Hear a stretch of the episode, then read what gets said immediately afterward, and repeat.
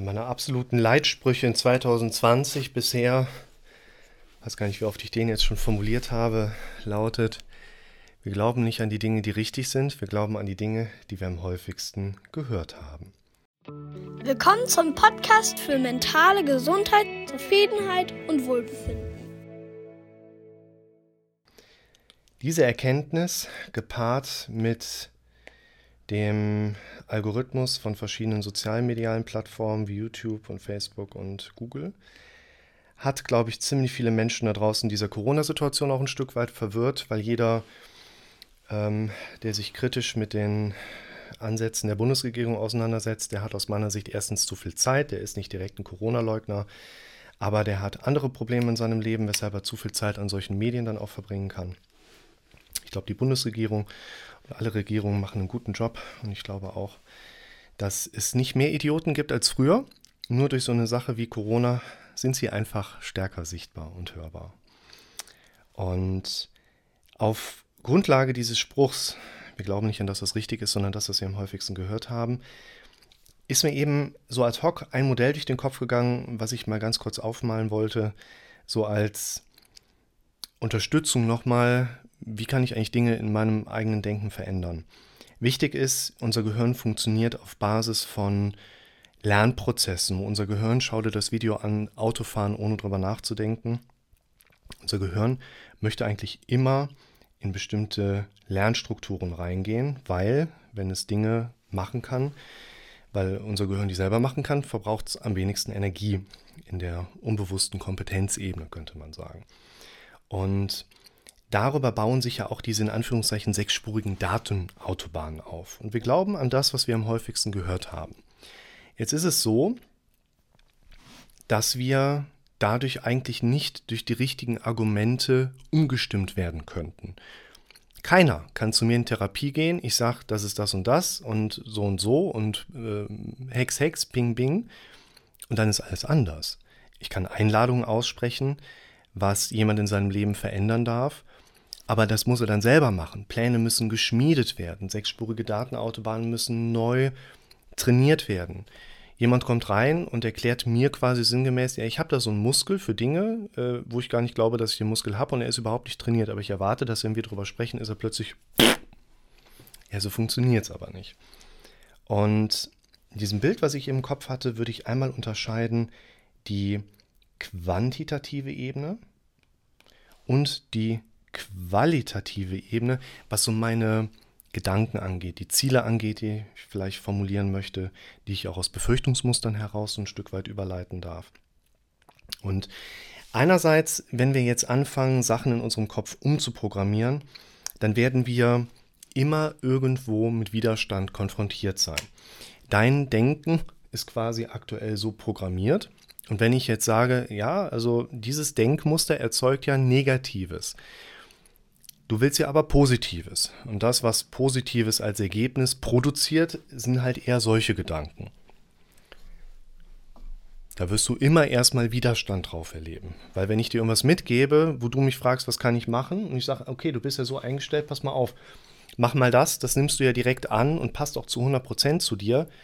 Das kann ich doch in deinen aktuellen Denkmustern eigentlich nur bestärken. Wir müssen also immer auch mit einkalkulieren, egal um welche Veränderungsprozesse geht, wir werden auch immer erstmal Widerstand dazu haben.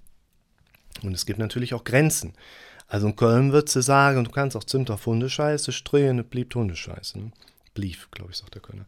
Ähm, wir haben Grenzen. Also quasi jetzt zu erwarten, wir könnten aus unserer Sicht objektiv Falsches uns zu richtigem umdenken.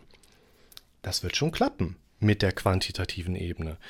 Nur dieser erste Zugang dazu, sich wirklich vollkommen gegen die eigene Natur zu stellen oder Gewohnheit, das kannst du da draußen eigentlich keinem ernsthaft empfehlen, weil die Leute werden das nicht annehmen. Und gerade in einem Kontext mit mir, wo beide Seiten ja darauf angewiesen sind, in einem Dienstleistungskontext auch Sachen dann aufgreifen zu wollen, das macht keinen Sinn, jemanden damit direkt zu in Anführungszeichen überfordern. Wir gehen also in die Richtung, wo wir sagen, wir haben ein Mindestmaß, wo wir uns zumindest quasi einer Sache nicht ganz abgeneigt fühlen. Haben aber ja auch in diesem Kontext hier eine zunehmend höhere Qualität. Was heißt Qualität? Ich denke, so etwas wie beispielsweise emotionales Reagieren. Es gibt ja Dinge, wo ich für mich denke, ich werde heute Mittag das so und so machen. Ich kann aber sagen, zuerst mache ich das, dann mache ich das, nebenbei mache ich das, dann mache ich mir das zu essen und dann kommt die nächste Klientin und dann mache ich das mit den Kindern nachher so und nachher kommt die und dann habe ich mit dem Telefontermin. Bin irgendwie eher hier oben, was so meine Zukunftsaussicht angeht. Das heißt, man kann jetzt vielleicht so dieses Qualitative so ein bisschen verstehen, als wie positiv reagiert jemand emotional, zum Beispiel auf etwas im positiven Sinne. Und wir gehen jetzt einfach mal davon aus, es ist ja nur ein Bild, es ist ja nur eine Skizze, dass wir einfach mal sagen, da wo ich hin möchte, die Wirkung, sorry, Wirkung, ist jetzt mal hier. Die Wirkung ist da. Und mit der Qualität haben wir eine verschiebbare und auch skalierbare Ebene. Das Quantitative ist etwas, das ist eher eine festere Größe. Ich würde sagen, das ist die essentielle Größe. Wir können zwar einen qualitativen Gedanken haben, der ist so mega, mega, mega geil. Oder ich habe das Argument, was eigentlich jeden da draußen umstimmen müsste. Trotzdem wird in der quasi Wirkung das immer noch mal so ein bisschen ausbaufähig bleiben. Also wir haben immer noch so ein, so ein Fitzelchen, so ich weiß, das ist jetzt auf der quantitativen Linie, aber du weißt, was ich meine. Wir haben, der kann, Gedanke kann noch so gut sein. Wir brauchen immer noch mal so ein bisschen auf dem quantitativen und ich habe vielleicht diesen Wirkkreis ein bisschen weiter vorne. Wir haben nur auch die Problematik, dass meistens bei Veränderungsprozessen dieser mega krass gute Gedanke erstmal gar nicht so da ist sondern das ist dann eher irgendwo im Bereich so von hier unten oder vielleicht so hier oder hier und es wird zunehmend besser. Und was ich dir gerade so ein bisschen vor Augen führen möchte, ist, es geht halt auch mit Zielvisionen, mit Formulierungen, mit quasi qualitativen Gedanken, die wir umtrainieren können, die Hauptsache erstmal nicht bei fühlt sich total falsch anliegen. Die müssen uns jetzt aber auch nicht so megamäßig dann vom Hocker reißen damit sie wirken können. Aber das Wichtige für die Sache ist doch, dass wir bei diesem quantitativen Aspekt am Ball bleiben. Weil diese quantitative Komponente wird auch dazu führen, dass sich Dinge umtrainieren, dass wir uns gewissen Zielen näher zugewandt fühlen, dass sie für uns greifbarer werden. Aber wir haben natürlich auch in gewisser Hinsicht eine, ich sag mal, Effektivitätszone, wo wir sagen, klar, effektiv ist es quasi immer, wenn wir die Quantität betrachten. Aber effizient wird es natürlich, was zum Beispiel jetzt den Aufwand angeht, vielleicht mit einer zunehmenden Qualitätssteigerung, also quasi je höher, hallo Laster, je höhergradig wir, man nennt das in der Psychiatrie oder Psychologie auch gerne Ich-Synton, das heißt, ich erlebe Gedanken, mit denen fühle ich mich total verbunden und das sind meine. Das hier das sind ich-dystone Gedanken. Beispielsweise der Zwangsstörungspatient, der erlebt ich-dystone Gedanken, die offensichtlich auf seiner sorry, Erlebensgrundlage nicht zu ihm dazugehören. Aber je ich-syntoner und emotional interessanter solche Gedanken für uns sind, wir uns also jetzt irgendwo im Bereich vielleicht so, wir nennen es mal das magische Dreieck der Zielformulierung. Alles, was quasi in diesem Areal hier drin liegt, liegt für uns, sage ich jetzt mal, auf einer günstigen, pass mal auf, ich mache das so, haben wir nachher auch ein gutes Thumbnail. So. In diesem Dreieck soll unser Zielfokus drin stecken.